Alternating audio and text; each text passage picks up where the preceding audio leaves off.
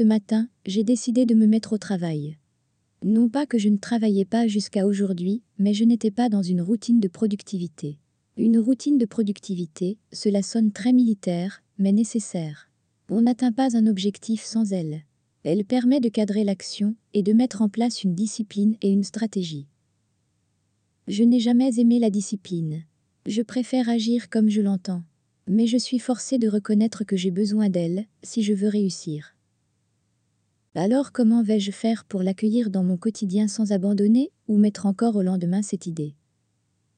Eh bien plutôt que de la regarder d'un mauvais œil, en la voyant comme une vilaine bête qui va prendre toute la place dans ma vie, je vais la voir comme ma meilleure amie. Cela ne sera jamais drôle la routine de productivité, mais on peut s'y sentir à l'aise et au contraire y trouver du réconfort. La première chose à faire est de se créer une vision claire de l'objectif que l'on souhaite atteindre. Arnold Schwarzenegger a toujours eu cette vision très claire de ce qu'il voulait obtenir, et il l'a dit lui-même, c'est grâce à cela qu'il a réussi à atteindre des sommets. Je vous conseille de regarder le documentaire retraçant sa vie sur Netflix. Une vision claire, c'est imaginer la scène de votre réussite. Tant que ma vision ne sera pas claire, je ne saurai comment l'atteindre. Que voulez-vous atteindre? Où et avec qui serez-vous? Que ferez-vous? Qu'allez-vous ressentir? Cette technique est utilisée en programmation neurolinguistique et est très efficace. La visualisation, c'est ce qui permet à l'homme d'être créateur de sa réalité. Par les rêves, nous imaginons ce que nous désirons et ensuite nous trouvons les solutions qui nous permettent de l'obtenir. Le célèbre docteur Joseph Murphy explique dans son livre La puissance de votre subconscient en quoi l'imagerie mentale et la façon de penser d'un individu peuvent modeler singulièrement sa destinée. J'ai un rêve, celui de vivre de ma passion à mon compte et de pouvoir travailler à distance.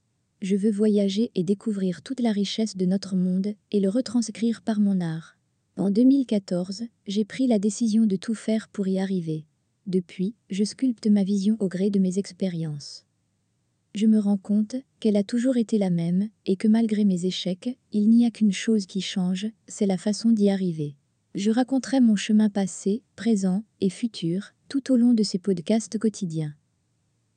Lorsqu'on choisit d'emprunter un chemin inconnu, c'est comme si on avançait dans une grotte sans lumière.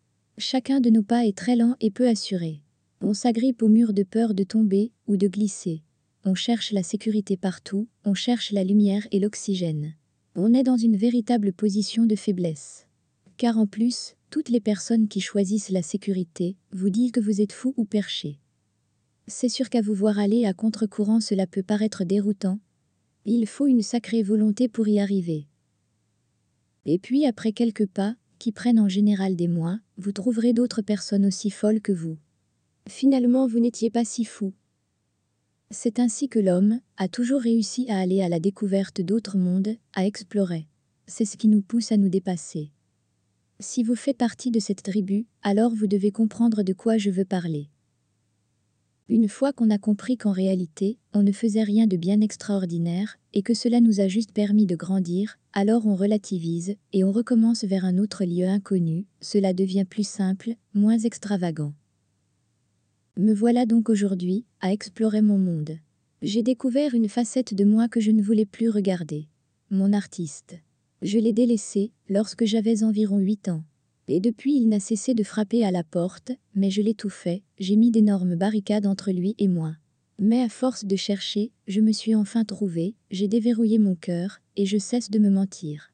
J'accepte l'idée qu'il va me falloir travailler dur et avec discipline, apprendre la patience du travail pas à pas et surtout être bienveillante avec cet artiste que j'ai beaucoup trop malmené. Ma vision est claire, je veux me réaliser, je veux contribuer.